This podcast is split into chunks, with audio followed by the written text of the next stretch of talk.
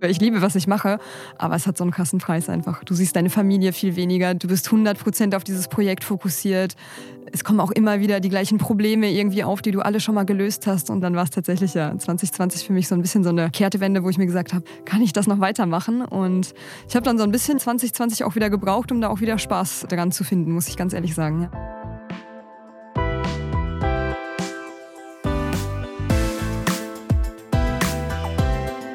So geht Startup.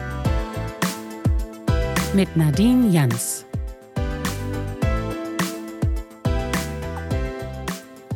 Designermöbel, für die man kein Riesenvermögen ausgeben muss. Das ist das Konzept von Envy Gallery. Das deutsch-französische Startup möchte Designermöbel erschwinglich an Mann und Frau bringen. Quasi irgendwas zwischen Ikea und Luxus. Gegründet wurde 2016 erstmal komplett ohne Investorengelder. Warum die Gründerin Nathalie Hanschewski sich dann doch mit ihrem Co-Gründer dazu entschlossen hat, Kapitalgeber mit an Bord zu holen, wie das letztlich jetzt so funktioniert und welche Unterschiede es zwischen dem deutschen und französischen Markt gibt, das verrät sie mir heute. Ich bin Nadine, Journalistin bei Gründerszene. Schön, dass ihr wieder zuhört. Ich freue mich ganz besonders, dass Nathalie heute hier ist. Wir hatten im Vorfeld mehrfach versucht, einen Termin zu finden. Irgendwas kam immer dazwischen. Und jetzt ist sie sogar extra angereist aus Paris. Nathalie, schön, dass du hier bist. Hi, ja, schön hier zu sein. Ich freue mich. Ich habe es ja eben schon angeteasert. Ihr seid quasi irgendwas zwischen Ikea und Designermöbel bzw. Luxusmöbel. Was hast du dir denn zuletzt geholt, bevor es deine Marke gab? Eher Ikea oder Luxus? Ich glaube, es war eher Ikea. Leider hat es für den Luxus hat's dann nicht gereicht. Aber das war auch so ein bisschen ja das, warum wir eigentlich Envy Gallery gegründet haben.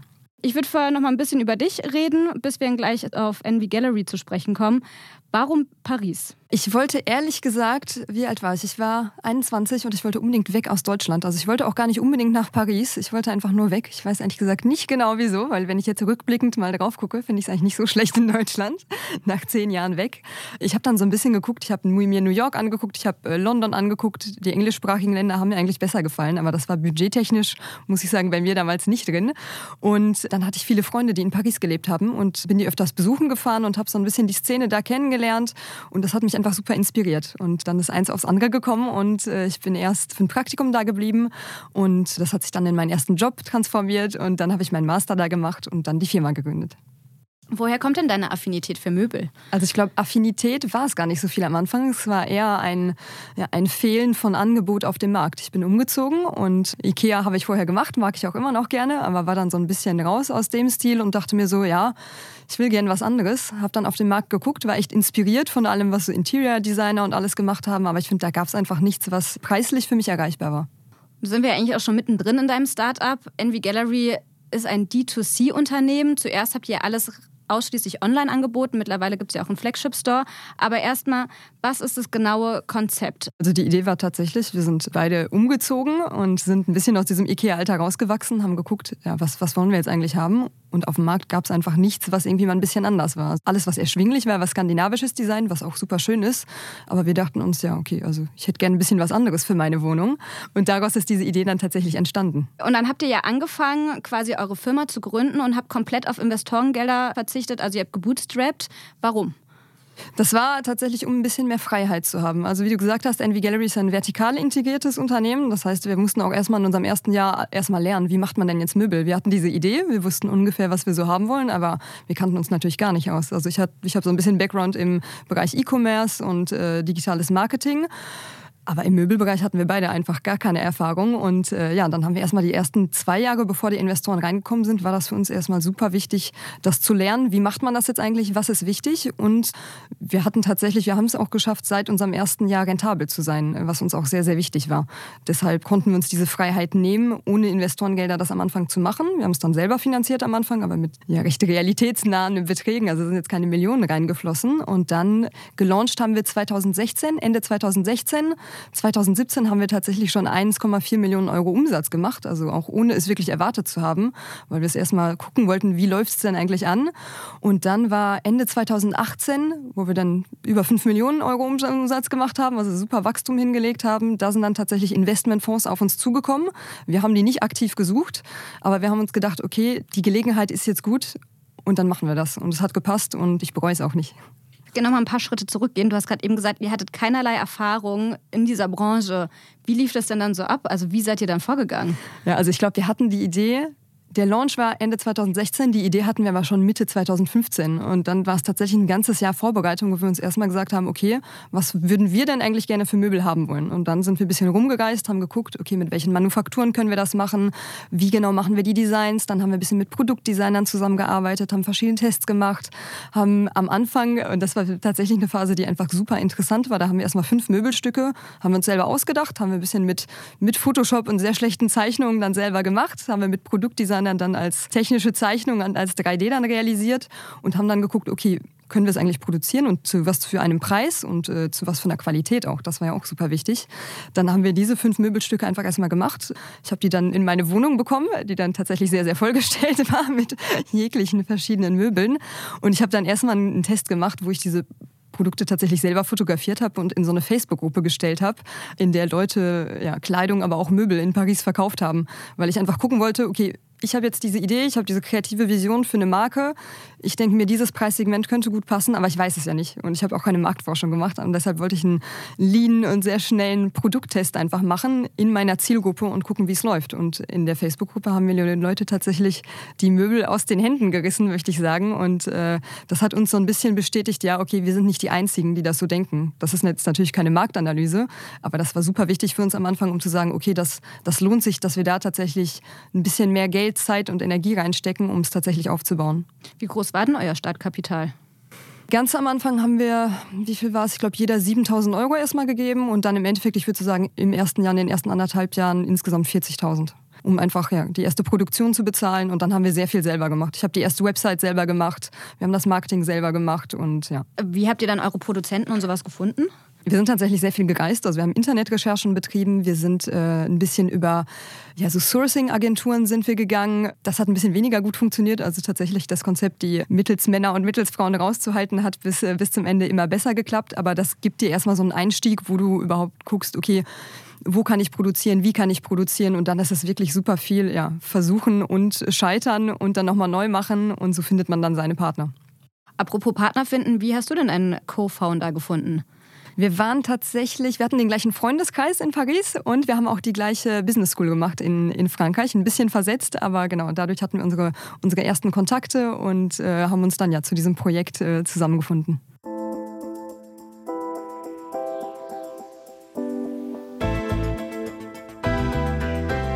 Werbung. Einfach mal machen. Getreu dem Motto Why not? Dazu motiviert der Snox Salting Podcast. Hier teilen Gründende und Unternehmende aus der Digitalszene und dem E-Commerce ihre Erfahrungen. Worin wird aktuell gearbeitet? Wo liegen Herausforderungen? Und welche Why Not-Momente gab es? Hole dir jetzt Expertentipps im Snox Salting Podcast mit Johannes Kliesch und Romy Riffel. Immer montags unter snox.com slash so geht's Startup und überall, wo es Podcasts gibt. Du hattest ja eben schon ein bisschen davon gesprochen, ihr wachst stetig. Wie kam es denn dazu, dass ihr dann doch Kapitalgeber mit an Bord geholt habt? Ja, das war tatsächlich, ja, glaube ich, diese Gelegenheit, die sich da uns da eröffnet hat. Wie ich gesagt habe, wir haben tatsächlich selber nicht in, nach Investoren gesucht. Die haben quasi äh, sehr bequemerweise für uns an unsere Tür geklopft und gesagt, ja, okay, wir haben euch gesehen, wir würden gerne einsteigen. Und da mussten wir uns auch erstmal überlegen, weil wir waren tatsächlich rentabel und wir hätten es auch weiterhin so machen können. Aber wir haben uns gesagt, okay, es ist tatsächlich eine super gute Gelegenheit. Und was wir auch gesehen haben, ist, dass Wachstum Wachstum und ja, die Entwicklung der Marke tatsächlich leichter wird, je mehr Produkte man hat. Das heißt, ganz am Anfang, wir hatten wirklich gesagt, wie gesagt, diese fünf Produkte. Dann mit unserem eigenen Wachstum haben wir den Katalog ein bisschen erweitert. Wir hatten dann 20, 25 Produkte auf Lager. Aber natürlich, wenn man neue Produkte entwickeln will, die vielleicht ein bisschen auch auf Lager haben möchte, dann ist es schon gut, das mit Geldern zu finanzieren. Und dafür haben wir es tatsächlich auch genutzt. Also wir haben sehr Startup unklassisch nicht Werbung gemacht, sondern Anfang 2019 haben wir ein eigenes Lager aufgemacht, was wir jetzt haben, 6000 Quadratmeter, ein bisschen von Paris entfernt entfernt, wir haben neue Produkte gemacht und wir haben ein paar Leute eingestellt. Aber wir haben sehr wenig Werbung mit dem Geld gemacht. Ich stelle mir das hier super schwierig vor, wenn man eigentlich bis dahin alles selber organisiert hat und irgendwie auch selber entschieden hat und auf einmal ist da halt jemand mit drin, der dann trotzdem auch irgendwie vor allem Gewinnmaximierung haben möchte. Wie ist das für dich? Ja, das war tatsächlich was, was ich auch erstmal lernen musste. Also was uns super wichtig war, dass unsere Investoren tatsächlich in der Minderheit sind, dass wir da die, äh, die Mehrheit haben, die wir auch immer noch haben, damit wir, wie du sagst, frei entscheiden können und immer noch die Firma so leiten können, wie uns das entspricht. Es war auch eine super lange Phase, erstmal mehrere Monate, in denen wir ja, den, den Investmentfonds erstmal kennengelernt haben, die Leute, die da drin arbeiten, die anderen Marken. Wir haben auch andere Gründer kontaktiert, die schon mit denen zusammenarbeiten, um zu sehen, okay, entspricht das auch unserer Vision? Weil das war für mich tatsächlich das Allerwichtigste, dass ich, wie, wie du gesagt hast, die Freiheit habe, die Entscheidungen so zu treffen, wie ich das möchte. Und wir wollen natürlich auch Wachstum. Also wir sind auch super ambitioniert, was das angeht. Aber wir wollten dafür nicht unsere Werte verkaufen. Und das war für mich insbesondere sehr wichtig. Und ja, nach mehreren Gesprächen, das ist halt immer noch ein Risiko, ne? Aber im Endeffekt, es hat gepasst und ich muss auch sagen, ich bereue es bis heute nicht. Aber natürlich im Laufe der Zeit merkt man Sachen, da passt es, da passt es nicht. Und ein Investmentfonds ist natürlich immer mehr auf Wachstum aus, wo, ja, wo das bei uns nicht immer die Priorität ist, wenn es manchmal auch wichtigere Sachen gibt vielleicht. Vor allem heißt ja Wachstum ja auch, man muss ja auch kreativ sein, um mit den Trends gehen zu können. Also wann schafft man sich da diese Nische dafür? Ja, Kreativität ist absolut, wie du sagst, das Wichtigste, glaube ich, eben gerade im, gerade im Möbelbusiness. Ich glaube, in der Mode ist es ganz genauso, einfach damit man sich auch abhebt von den anderen. Und das ist tatsächlich einer der, der Schlüsselpunkte, würde ich sagen, vom Konzept NV Gallery. Und wir haben da einen Ansatz, wo wir also sehr, sehr stark darauf gucken, was für Leute wir anstellen, dass die tatsächlich kreativ denken. Ob das jetzt die Leute sind, die im Finance-Bereich sind, da wollen wir auch, dass die, dass die kreativ sind und dass die ein bisschen out of the box denken, aber natürlich bei den Kreativen selber, die dann die Produkte entwickeln, die im Marketingteam sind, ist das super wichtig. Und den Ansatz mischen wir aber mit einer sehr datenbasierten Analyse von unserem Traffic. Wir gucken zum Beispiel, bevor wir neue Produkte entwickeln, okay, auf welchen Produktseiten haben wir viel Traffic, aber eine geringe Conversion Rate, also wo wird weniger gekauft, um dann zu sagen, okay, in der Kategorie wollen die Leute vielleicht, sind sie interessiert, wollen etwas kaufen, da haben wir noch nicht genug Produkte und dann geht es weiter ans Kreativteam. Und was wir da auch haben als Ansatz ist, dass wir uns recht viel in der Modewelt inspirieren und gucken. Also wir haben mehrmals im Jahr machen wir Meetings, wo wir die Fashion Weeks analysieren und wo wir gucken, okay, was sind Trends im Modebereich, äh, ob das jetzt bei den Designern ist oder bei den Marken, die dann eher Mass-Market sind, dass wir gucken, okay, was für Texturen sind da, was für Farben sind da, was für Themen sind da, weil wir gelernt haben tatsächlich in den letzten sechs Jahren, dass es so ein, zwei Jahre braucht, bis es von der Mode dann tatsächlich auch in die Interior-Welt geht. Punkt Fast Fashion, quasi mit diesen ganzen verschiedenen Saisons, das ist ja dann auch schnell wieder nicht mehr in. Was ist denn bei euch so die Laufzeit von so einem Möbelstück? Mm, das ist tatsächlich ja natürlich länger als, äh, glücklicherweise länger als im, als im Modebereich. Und es kommt natürlich auch sehr viel auf die, ja, auf die Individualität des, des Kunden und der Kundin an, weil man muss sich ja in seinem, in seinem Zuhause auch wohlfühlen und da muss man nicht unbedingt auch nur den Trends hinterherlaufen. Das heißt, ich würde so sagen, bei Produkten, die ja ein bisschen mehr trendgerichtet sind, die ein bisschen weniger äh, klassisch sind. Da ist so die Laufzeit, würde ich so sagen, immer noch so drei, vier Jahre. Also wir sind jetzt auch nicht so alt, ne? wir sind ja erst sechs Jahre alt, deshalb kann ich da nur aus diesen Erfahrungswerten sprechen. Ja, aber bei Produkten genau, die wirklich im Trend liegen, drei, vier Jahre. Und dann haben wir auch ein paar Produkte im Katalog, die ein bisschen klassischer sind und die sind tatsächlich, die laufen seit 2017 mit und die funktionieren auch immer noch super. Und wie nachhaltig ist es dann letztlich so, das Konzept? Also ich glaube, ihr setzt ja mehr darauf, dass ihr quasi in kleineren Mengen dafür dann produziert und dann halt quasi da nicht so viel zerstört wird oder kaputt gemacht. Oder genau, genau, genau. Also ich will jetzt auch auf gar keinen Fall irgendein Greenwashing betreiben, weil ich glaube, das ist für uns alle nicht förderlich. Und unser Ansatz ist zu sagen, okay, wir sind nicht perfekt, aber wir sind auf jeden Fall transparent in dem, was wir machen. Und genau, wie du gesagt hast, in unserem Konzept ist es super wichtig, dass wir in geringen Stückzahlen produzieren. Also das heißt, wir haben eine Just-in-Time-Production, heißt es auf Englisch. Ich weiß leider den deutschen Begriff dafür nicht. Dass das, was wir auf Lager haben, alle drei Monate quasi einmal raus und rein geht und von Kunden tatsächlich auch gekauft wird. Das heißt, wir produzieren in kleineren Stückzahlen, um zu garantieren, dass alles, was wir produzieren, tatsächlich wirklich gekauft und benutzt wird. Eine andere Strategie, was, was leider viele Leute im Modebereich, aber auch im Möbelbereich machen, ist, dass die einfach in größeren Stückzahlen kaufen, um den Einkaufspreis zu drücken. Das heißt, deine Produktmarge wird besser, aber im Endeffekt hast du dann ja, zu viel auf Lager und musst es tatsächlich zerstören, weil die Lagerkosten gerade im Möbelbereich super teuer sind und du dir das dann nicht mehr leisten kannst. Und da war ich absolut dagegen und das ist tatsächlich was, was wir auch immer noch nicht machen.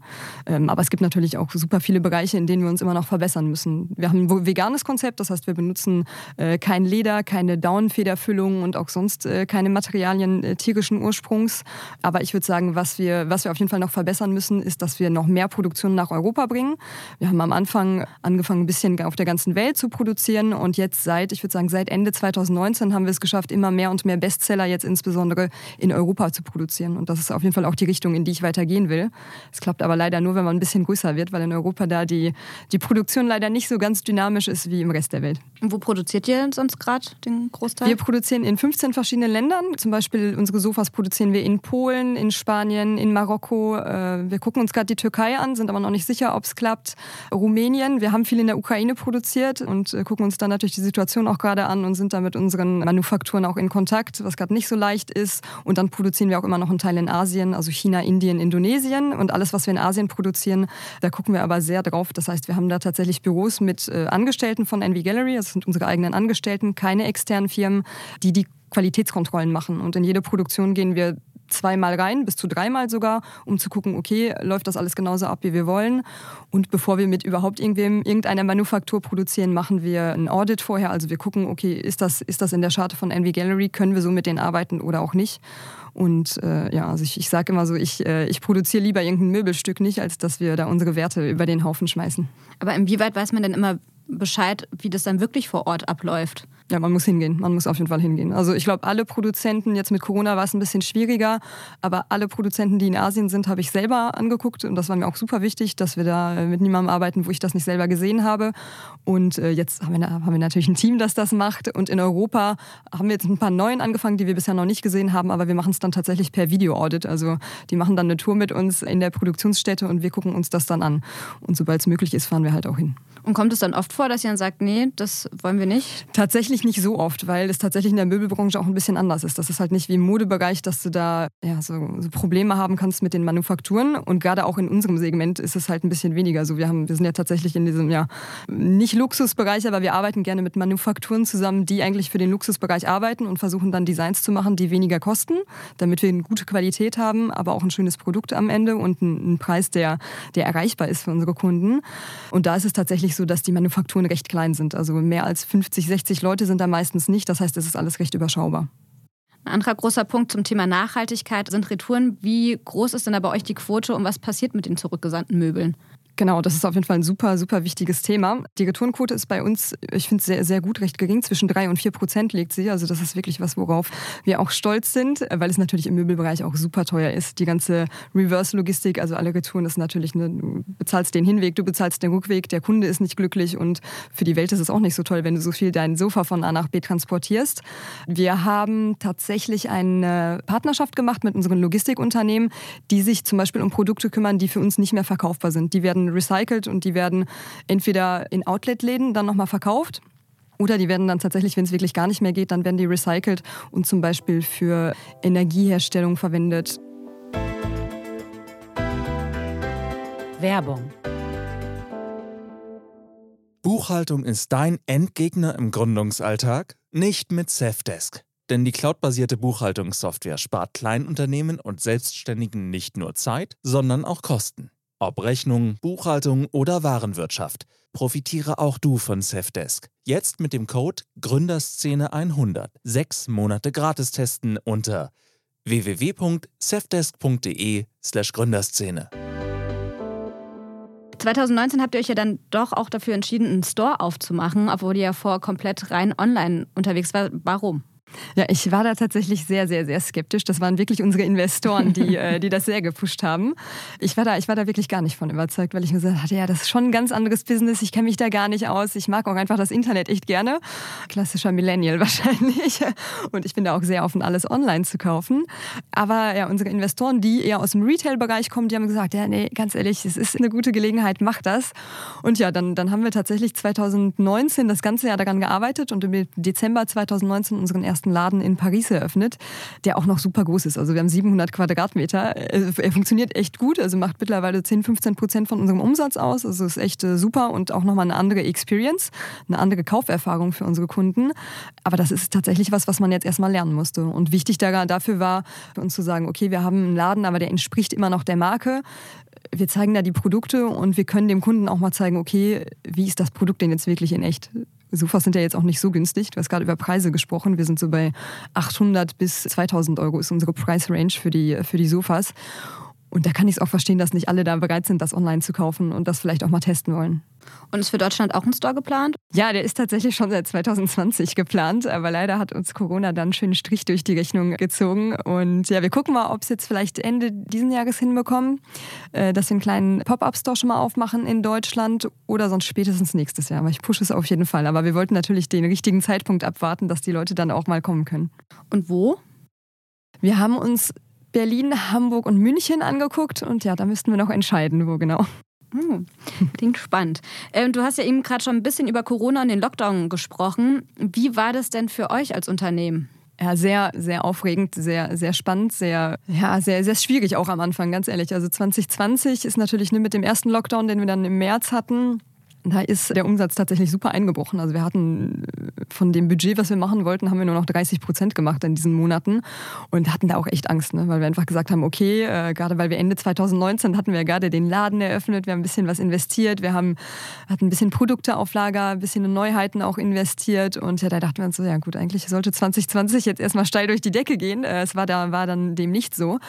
Wir hatten dann aber Glück, dass ja der ganze Home- und Interior-Bereich und ja und auch das gesamte E-Commerce-System ja im Endeffekt Endeffekt echt davon profitiert haben, dass die Leute so viel zu Hause waren. Und das haben wir tatsächlich ab dem Sommer dann gemerkt. Ab dem Sommer 2020 äh, hat sich das dann echt stabilisiert und wir haben super Wachstum gemacht. 2020 und 2021 waren äh, mit unsere besten Jahre.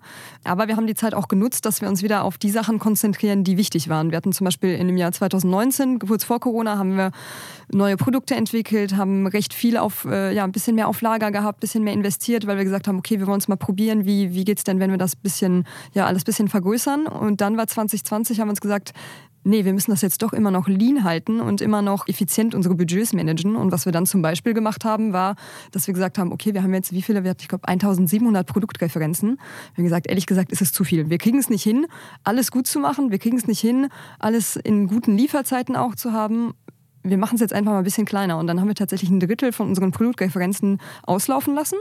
Die, Reste haben wir dann noch verkauft und gesagt, okay, wir konzentrieren uns jetzt auf 700, 800 Produktreferenzen, die gut laufen. Und die machen wir weiter. Und da entwickeln wir auch neue und, und, und ändern die so ein bisschen. Und das war tatsächlich eine super gute Entscheidung, weil wir auch mit, ja, mit weniger Produktreferenzen, im Endeffekt haben wir 2021 haben wir 18 Millionen Euro Umsatz gemacht. Äh, 2020 waren es knapp über 10 Millionen. Also der Wachstum war schon echt gut da und da war ich auch echt froh, dass die Strategie gut geklappt hat. Wen würdest du denn so als euren direkten Konkurrenten bezeichnen? Ist das Westwing oder eher Ikea oder Luxusmöbelhersteller? Ja, ich glaube, wir sind da tatsächlich in der Nische. Also Westwing ist natürlich schon echt auch gut äh, da, wo, da, wo wir sind, äh, aber mit einem bisschen anderem Konzept, beziehungsweise das, was die so als Private Label machen, ist ja auch super und das ist genau das, was wir machen. Westwing verkaufen schon so ein bisschen mehr Accessoires noch. Äh, das haben wir auch mal getestet, aber im Endeffekt haben wir uns gesagt, nee, Möbel, wir bleiben bei den Möbeln, das ist schon besser. Und sonst gibt es noch Made.com, die ne, aus, aus Großbritannien kommen. Ich würde sagen, die sind auch genau unserer Produktnische. Aber ich würde sagen, alle sind so ein bisschen, alle haben so ein bisschen ihren eigenen Standpunkt, was das Branding angeht, was das Design angeht. Aber preislich sind wir so ungefähr gleicher. Du hast ja gerade eben schon ein bisschen über euer Wachstum gesprochen. Was sind denn so die Ziele für die nächsten Jahre? Ich höre so ein bisschen raus, jetzt wird erstmal der deutsche Markt angegriffen. Angegriffen, ja, ja, genau. ja, er, wird, er wird sehr, sehr freundlich angegriffen. Er wird nicht nur angegriffen. nee, aber Deutschland ist ja ist schon tatsächlich unser zweiter Markt. Also wir sind ja, Frankreich ist auf jeden Fall unser erster Markt. Wir sind in, äh, in acht Ländern in Europa und Deutschland interessiert mich natürlich selber auch super, weil ich ja hierher komme und weil ich es auch immer sehr mag, nach Deutschland zu kommen und hier mit den deutschen Kunden auch zu interagieren.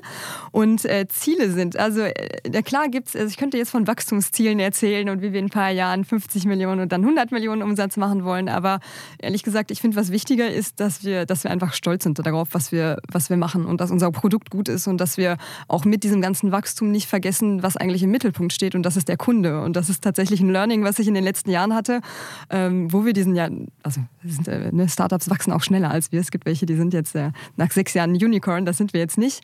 Aber es war trotzdem ein sehr schneller Wachstum und manchmal vergisst man da, warum man es eigentlich gemacht hat. Und äh, das ist tatsächlich was, was ich, was ich nicht vergessen möchte und immer mir zu sagen, okay, was, was möchte der Kunde eigentlich? Und dass ich das, was wir machen bei Envy Gallery, dass es wirklich dem Kunden entspricht und dass der Kunde immer noch auch äh, froh ist, wiederzukommen und dass er mag, was wir machen. Viele gerade deutsche Gründer schauen ja oft relativ neidisch nach Frankreich. Also ich glaube, Macron, der sagt ja auch regelmäßig auf LinkedIn, wenn es irgendwie ein neues Unicorn gibt, macht er einen Post dazu und hat es so ein bisschen zu seiner Chefsache erklärt. Wie habt ihr das so als deutsch-französisches Startup in Frankreich erlebt? Ja, ist tatsächlich, also ich habe jetzt keine Vergleichswerte, weil ich ja noch, nicht in, noch nie in Deutschland gegründet habe. Vielleicht mal in der Zukunft, ich weiß es nicht.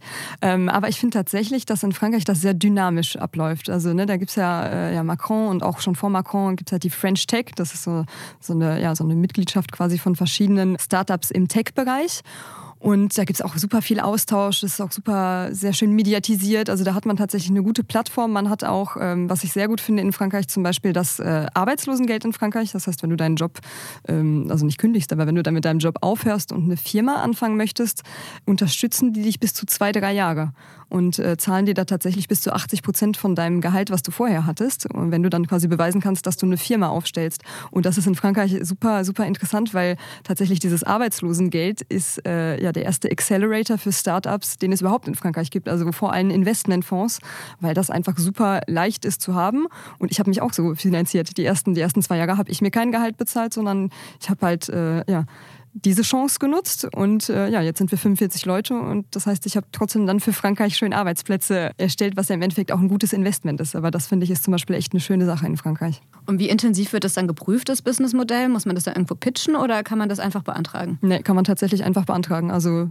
du musst dann halt, ja, es läuft dann halt nach zwei Jahren aus. Das heißt, du kannst es, ich glaube, eventuell kannst du es vielleicht nochmal ein Jahr verlängern. Und ich glaube, wenn du unter 25 bist und unter 30, dann, dann gibt es nochmal ein bisschen stärkere Hilfen. Aber nee, das ist super easy, das zu haben. Anderes großes Thema, immer wenn ich hier Frauen im Podcast habe, dann sprechen sie doch davon, dass es manchmal gar nicht so einfach ist, bei Investoren dann nochmal zu pitchen, dass man ganz oft in so eine Ecke reingeschoben wird. Wie hast du das so erlebt? Mm, ja, ich fand, unsere Investoren waren da recht smart. Äh, das haben tatsächlich nicht raushängen lassen. Andererseits habe ich ja trotzdem männlichen Co-Gründer auch. Von daher kann ich dir nicht sagen, wie meine Erfahrung gewesen wäre, wenn ich jetzt als Frau oder vielleicht als Frauenduo dann jetzt gegründet hätten. Es ist schon so, finde ich, dass man in dieser Businesswelt ein bisschen, ja, man muss da ein bisschen dran arbeiten, dass man nicht direkt so in so die ja, ich sag mal, die klassisch weibliche Ecke gedrängt wird. Äh, was dann oft bei mir passiert ist, so, wenn die Leute fragen, ja, wie ist denn die Aufgabenteilung, dass da die Leute direkt davon ausgehen, dass mein Co-Gründer dann alles macht, was mit Finanzen und Business äh, zusammenhängt und ich dann das Kreative und das Marketing mache, äh, was mich tatsächlich sehr aufregt. Also das ist was, was ich wirklich gar nicht mag. Und äh, ja, da, ne, da ist es halt sowohl in Frankreich als auch in Deutschland überall gleich, ehrlich gesagt. Da muss man echt noch dran arbeiten. Ich finde trotzdem, dass es besser wird. Man, man sieht, dass es sich mehr öffnet, äh, aber es ist natürlich absolut in unserer Verantwortung, da auch mal mit der, mit der Faust auf den Tisch zu hauen und zu sagen, nee, so geht das nicht und daran zu arbeiten. In Deutschland ist ja auch der Gründerinnenanteil total niedrig. Ist das in Frankreich besser? Ich weiß es nicht genau. Ich habe jetzt keine Zahlen, äh, die ich dir geben kann, aber ich glaube, es ist nicht so viel besser, ehrlich gesagt. Ne? Und äh, es ist halt auch immer, ich habe jetzt auch ein bisschen mal geguckt, so ja, frauengeleitete Investmentfonds, also sind ja super klein einfach nur. Ne? Also wenn du da mal einen Investmentfonds hast, der irgendwie 5 Millionen hat, das ist ja, es ist ja schon der Wahnsinn und die meisten sind da noch kleiner. Also es ist schon es ist absolut ein Problem. Ja. Was glaubst du, was würde helfen? Ich glaube, mehr Sichtbarkeit für Frauen, das ist super wichtig. Ich würde auch sagen, ja, ein bisschen so Mentoring-Programme vielleicht, weil es mir tatsächlich auch geholfen hat. Also ich, ich, war da immer recht offen, mich halt auch von den Männern da quasi, also nicht leiten zu lassen, aber da ähm, Erfahrungswerte zu nehmen und habe dann tatsächlich auch über diese Sachen gesprochen, habe viel nachgefragt. Ich mag es wirklich über Geld zu reden. Mhm. nicht, weil das eine Hauptpriorität in meinem Leben ist, aber weil ich das super wichtig finde, zu begreifen, wie viel Sachen kosten. Und dass ich zum Beispiel auch bei, bei vielen meiner Freundinnen, dass wir da oft so eine Blockade haben, weil wir denken, das ist irgendwie schlechte, schlechte Erziehung oder schlechter Stil und sowas. Und das muss man tatsächlich machen. Und man muss auch äh, ja, diese Angst so ein bisschen ablegen, da ja, die Männer dann auch mal zu fragen, ja, wie, wie hast du das gemacht, wie hast du gegründet, wie viel hat das gekostet? Äh, ja, weil die, die Jungs unter sich, die reden da ja immer drüber. Ne? Aber ehrlich gesagt, wenn man da als Frau dann in diesen, in diesen Circle dann reinkommt, dann, dann hören sie alle auf, darüber zu reden. ich, ich übertreibe natürlich ein bisschen. Und da mal aktiv nachzufragen, das ist wichtig. Und dann, wenn man als Frau in so einer Position ist, dann finde ich super wichtig, ja, dieses, dieses Konkurrenzdenken, was wir leider immer noch so ein bisschen irgendwie doch anerzogen bekommen haben unter Frauen, das wirklich zu begreifen, dass man es hat, das abzustalten und ja in einem gewissen, in einer gewissen Art von Mentoring einfach anderen Frauen auch zu helfen und zu sagen, okay, hast du ein Problem, kann ich dir helfen, kann ich dir Investmentfonds vorstellen, kann ich vielleicht, wenn ich selber ein bisschen Geld habe, bei dir investieren und sich auch wirklich darüber zu informieren. Wobei, würdest du sagen, dass es diese Konkurrenzkämpfe unter Männern nicht auch gibt? Wahrscheinlich werden die einfach anders ausgetragen. Dann. Ja, ich glaube, die werden anders ausgetragen, weil wenn ich so sehe, ich weiß auch nicht, bei so ja, Freunden von mir, Männern, die jetzt gegründet haben, wenn ich da so sehe, was die für eine, ja, was für eine Art von Beziehung mit ihren Investoren da teilweise haben, das ist halt echt so, ja, da, ja, die nehmen die unter die Fittiche, die, die bringen denen was bei und das, ja, es gibt einfach auch weniger Frauen, die das machen können, aber das hätte ich halt auch gerne. Aber ein männlicher Investor wird das mit mir jetzt nicht machen. Mhm. Habt ihr weibliche Investoren bei euch? Äh, nee, leider, wir haben auch nur einen Investmentfonds und der wird auch, ja, der gehört vier Männern. Unsere Zeit neigt sich schon fast dem Ende. Ich habe noch ein paar Fragen, weil ich total spannend bei dir finde. Du hast es ja so von der Pike auf alles selber unter Kontrolle quasi immer gehabt. Du hast eben schon gesprochen, ihr habt 45 Angestellte.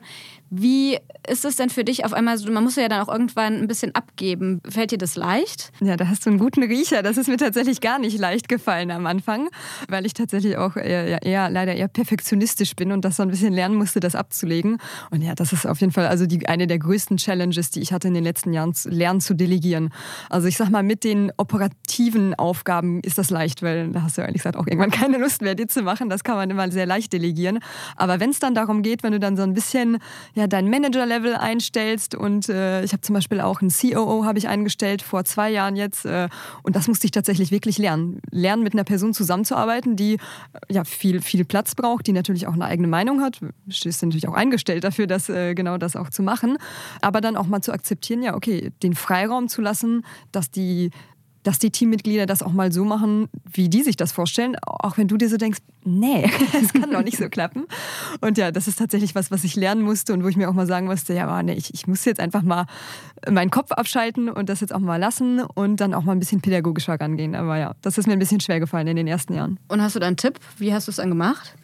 Ein bisschen Geduld lernen. Also ich als sehr ungeduldiger Mensch, das war tatsächlich äh, schwierig für mich. Aber ich muss sagen, ja, dein Team muss dir natürlich vertrauen. Also du bist ja ne, selber nichts ohne dein Team. Das sage ich immer, immer wieder. Ne? Also gerade Gründer und Gründerinnen, wir haben ja so alle so ein leichtes Ego-Problem, wenn, wir, wenn wir ehrlich sind. Was auch wichtig ist, man braucht ein bisschen Selbstbewusstsein, um das zu machen. Aber ohne unsere Teams wären, wären wir gar nichts. Und das Team muss dir aber vertrauen. Das heißt, du musst da mit einem guten Beispiel natürlich vorangehen, auch selber Hand anlegen, äh, wenn da auch Sachen zu machen sind. Das ist super wichtig. Und dann aber auch, ja, was ich sagen wollte mit dem geduldig sein, lernen, deinem Team Zeit zu geben, da auch erstmal hinzukommen. Weil ich meine, ich mache das jetzt seit sechs Jahren, seit sieben Jahren, wenn ich da diese Vorbereitungsphase mit einnehme. Natürlich habe ich da ein bisschen anderen Riecher, der aber auch teilweise vielleicht nicht gut sein kann. Und wenn da jetzt jemand neu im Team ist, der jetzt erst seit zwei Jahren da ist, ja, der muss auch erstmal, er oder sie muss auch erstmal die Zeit haben, das zu lernen. Und dann selber die, die Geduld zu haben, zu sagen, okay, wir probieren jetzt deinen Lösungsansatz und auch mal offen zu sein und zu sagen, vielleicht ist er ja auch besser als meiner. Und wenn es dann nicht klappt, ja, dann haben wir wenigstens beide ein Learning daraus gehabt und dann kann man es immer noch so machen, wie ich mir das am Anfang gedacht habe. Aber den Platz lassen zu sagen, ja, okay, wir machen es jetzt erstmal so und dann gucken wir mal. Mhm. Gab es denn in der letzten Zeit jetzt, also ich meine, du sagst ja schon, du machst das jetzt seit sieben Jahren, gab es denn mal Punkte, wo du so dachtest, so, ich habe keine Lust mehr drauf? Boah, ja, ja, ja, absolut. Es war Ende 2019, da wo wir da, da hatten wir gerade den, die Investoren sind ja Anfang des Jahres reingekommen, wir haben das das Lager haben wir internalisiert aufgebaut, wir haben den Laden aufgemacht und dann, ey, ich konnte nicht mehr, echt, ich konnte nicht mehr. Wir haben am 15. Dezember 2019 haben wir den Laden aufgemacht und ich war so müde. Ich war einfach nur so müde. Und ich hatte dann tatsächlich, ich muss ganz ehrlich sagen, dieser erste Lockdown 2020, der war so wichtig für mich, dass ich da einfach mal ein bisschen, also ich musste natürlich super viel arbeiten, aber einfach mal nicht ins Büro gehen musste, ein bisschen abschalten konnte, ein bisschen runterfahren konnte. Das war super wichtig für mich. Und ja, das war tatsächlich Ende 2019, 2020, habe ich mir auch richtig Fragen gestellt, weil ich mir so gedacht habe, boah, ey, es ist jetzt einfach, es ist so anstrengend. Weil es hat halt, es hat wirklich einen Preis. Es hat wirklich einen Preis. Es kostet dich, also es ist super, ich, ich, ich liebe, ich liebe, was ich mache, aber es hat so einen krassen Preis einfach. Du siehst deine Familie viel weniger, du, du bist 100 Prozent auf dieses Projekt fokussiert. Es kommen auch immer wieder die gleichen Probleme irgendwie auf, die du alle schon mal gelöst hast. Und ja, und dann war es tatsächlich ja 2020 für mich so ein bisschen so eine, so eine Kehrtewende, wo ich mir gesagt habe, boah, pff, kann ich das noch weitermachen? Und ich habe dann so ein bisschen ja das Jahr 2020 auch wieder gebraucht, um da auch wieder Spaß äh, dran zu finden, muss ich ganz ehrlich sagen, ja. Wir haben immer noch zwei Fragen, die wir zum Ende stellen. Einerseits, was bereitet dir denn gerade Sorgen und was bereitet dir Freude? Also ich hatte einen harten Winter, muss ich sagen. Letztes Jahr war irgendwie nicht so, nicht so easy. Nach zwei Jahren guten Wachstums war es so ein bisschen ruhiger Ende letzten Jahres. Dezember war nicht so gut, Januar war dann wieder gut, Februar war jetzt auch ein bisschen ruhiger. Ähm, das haben wir jetzt aber wieder gut hinbekommen. Das heißt, ich hatte echt einen harten Winter, aber jetzt gerade habe ich jetzt keine Sorgen auf meiner To-Do-Liste. Es kommt bestimmt wieder, es kommt immer wieder. Und Freude? Und Freude, äh, ja, ich freue mich, dass man jetzt wieder reisen kann. Also da, das ist wirklich tatsächlich was, was äh, mein, mein Mittel Nummer eins ist, um auch mal abzuschalten und runterzukommen. Äh, Paris ist tatsächlich eine sehr, irgendwie ja doch eine kleine Stadt, finde ich im Endeffekt. Und aber mit sehr, sehr vielen Leuten. Das heißt, wenn man da gestresst ist, irgendwie gibt es da auch keinen kein Weg. Also dann ist es halt überall und die ganze Stadt ist irgendwie stressig und da mag ich sehr rauszukommen und zu reisen und da freue ich mich jetzt auch drauf, dass wir das dieses Jahr vielleicht ein bisschen mehr wieder machen können. Ach schön. Wohin geht die nächste Reise? Äh, nächste Reise geht erstmal nach Portugal. Ich fahre nach Comporta, heißt das, äh, und will da vielleicht, vielleicht Kitesurfen lernen, aber ich bin mir noch nicht so ganz sicher. Ja. Ja, dann wünsche ich dir viel Spaß. Dankeschön. Schön, dass du hier warst. Ja, danke, war richtig interessant und äh, eine coole Gelegenheit, auch mal mit dir zu quatschen. Gleichfalls. Und das war So geht Startup. Schön, dass ihr auch wieder dabei wart. Falls euch die Folge gefallen hat, freuen wir uns, wenn ihr uns abonniert. Ansonsten, falls ihr Ideen oder Anregungen habt oder eine Idee, mit wem wir sprechen sollten, dann schreibt uns doch gerne an podcast.gründerszene.de. Vielen Dank fürs Zuhören und bis nächste Woche.